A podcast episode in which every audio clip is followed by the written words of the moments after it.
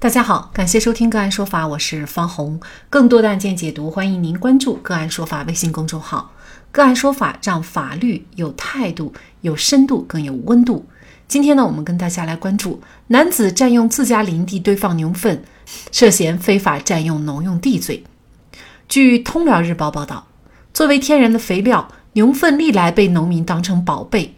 堆粪在广大农村地区更是一门手艺。不过，这堆粪也不能随便堆，一个弄不好啊，就可能面临牢狱之灾。就在前不久，开鲁县一李姓村民就因为在自家林地内堆放牛粪构成犯罪。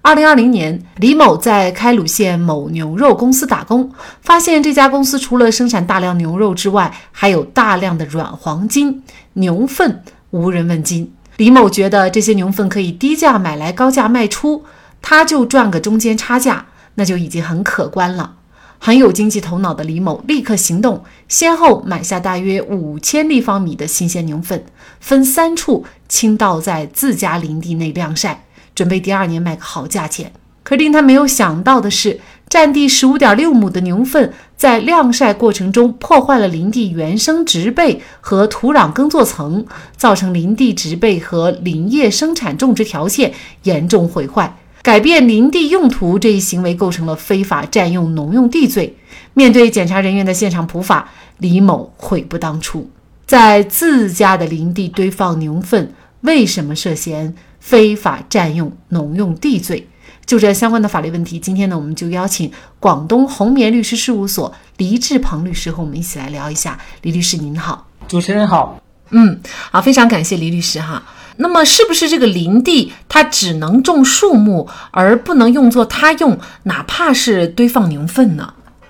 呃，首先我们还是要看一看什么才是林地。在这个森林法第八十三条的第三项，它是对林地有一个规定的。林地是说，县级以上人民政府规划确定的用于发展林业的土地，在这里就可以看到这个。林地的用途就是发展林业的，呃，然后第二呢，就是根据这个土地管理法的有关规定呢，我们国家是通过这个编制土地利用规划的方式来确定土地的用途的。土地一旦确定了它的用途之后，个人就不能随便更改了，啊，所以最后这个森林法第十五条它就规定，你这个林地的所有者还有使用者，他是要合理的使用林地，他是不能改变这个林地的。用途或者毁坏林地的这个林地就是要用来种植树木的，呃，当然根据有关的政策呢，我们呃之前的节目当中呢也有说过，如果它不改变这个林地的用途的话，那么在林地之下是可以发展林下经济的，呃，比如说之前提到的，在这个林下是可以种植三七的，呃，如果这些林地呢，它是全部用来堆放牛粪。改变了林地的用途，那就确实有可能会触犯这个森林法的，呃第七十三条吧。因为这里面是说，如果你没有经林业主管部门同意的话，改变了林地的用途，那就有可能面临这个行政处罚的责任。呃，但如果符合这个非法占用农用地罪，比如说占用的林地面积达到，比如说这个司法解释要求的标准。呃，然后也造成这个林地大量毁坏，那么就可能涉及这个呃犯罪。对这个问题简单的一个答复就是说，堆放牛粪如果改变了林地的用途，那也是不行的。那假如说这个林地也没有改变它用途，它还是啊，比如说种树木，它还是在种，只是说呢啊，在上面又堆了这个牛粪，那在这种情况下，呃，构成犯罪吗？呃，根据这个非法占用农用地的话，它有一个构成要件，就是说改变被占用土地的用途。啊，如果这个树木它本身是有在种植的，然后它只是在没有改变土地用途的情况下堆放了一些牛粪，呃，这样的话其实是不构成这个非法占用农用地罪的。当然，这个非法占用农用地罪它也要看其他的条件，比如说。他也要通过这个鉴定的方式，确定这些牛粪有没有破破坏这个林地，呃，如果他没有破坏的话，达不到这个危害后果的标准的话，呃，他也不是构成犯罪的。所以我们其实看这个相关的报道，就是看不出来，呃，他家的这个李姓村民家的这个林地到底是有没有种东西哈？他是就没有种，那可能就是没有种东西，直接堆牛粪，那又是呃属于改变这个林地用途了。呃，如果是说已经种了，只是在空间的地方去堆，那么也不属于改变这个林地用途，是吗？呃，对。呃，当然，它这里的占的面积还是相对来说比较少的。应该说，它那个可能是对应的是十亩的标准，它现在是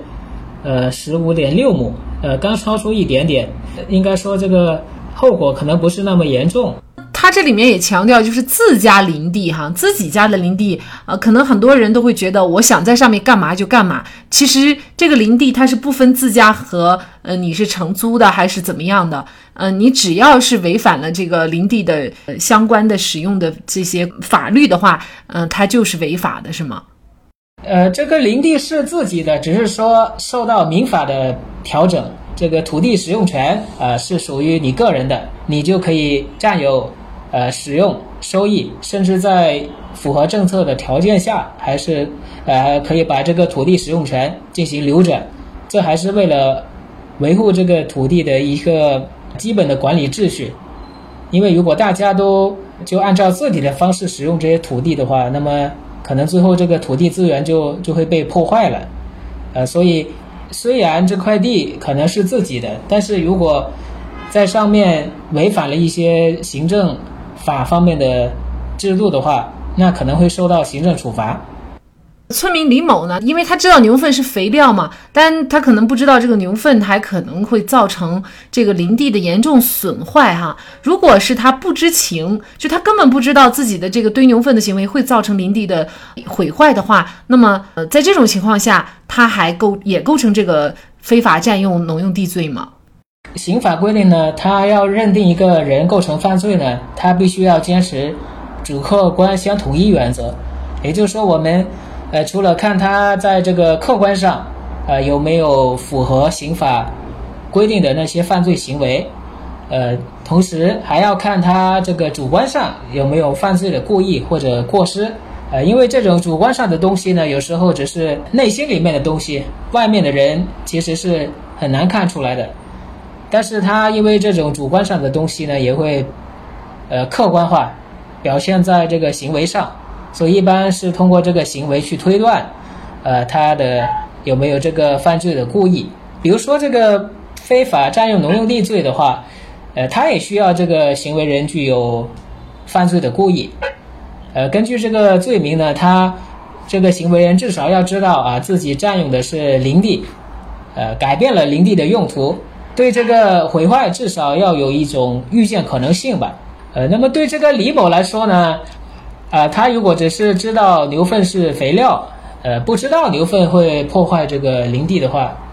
呃，我个人觉得可能他也很难说不构成犯罪，因为他用这个牛粪如果只是给自己的林地施肥的话，没有改变林地用途的话，